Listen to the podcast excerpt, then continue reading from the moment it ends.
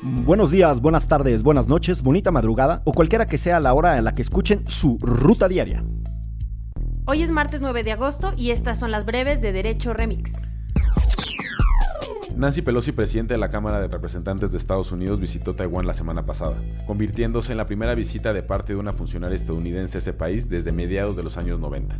Lo que de lejos parece un simple viaje, en realidad en el fondo guarda una de las tensiones geopolíticas más álgidas en la actualidad. La visita de Pelosi puso en riesgo las relaciones entre Estados Unidos y China, además de la propia estabilidad de la zona. El presidente Andrés Manuel López Obrador anunció que por acuerdo de la presidencia, la Guardia Nacional pasará a ser parte de la Secretaría de la Defensa. Quiere que sea inmediato y no esperará a la reforma. Acuerdo que, por cierto, sería inconstitucional, pues en la reforma de 2019 dice claramente que la Guardia Nacional debe tener un mando civil. Así nuestro país militarizado. Una nueva noticia desde el norte del país nos sacude. En el municipio de Sabinas, Coahuila, en un derrumbe en una mina, 10 personas quedaron atrapadas y las labores de rescate siguen.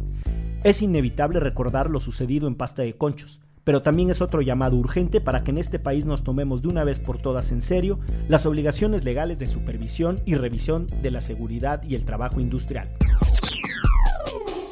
Suscríbanse en Spotify al canal de Derecho Remix.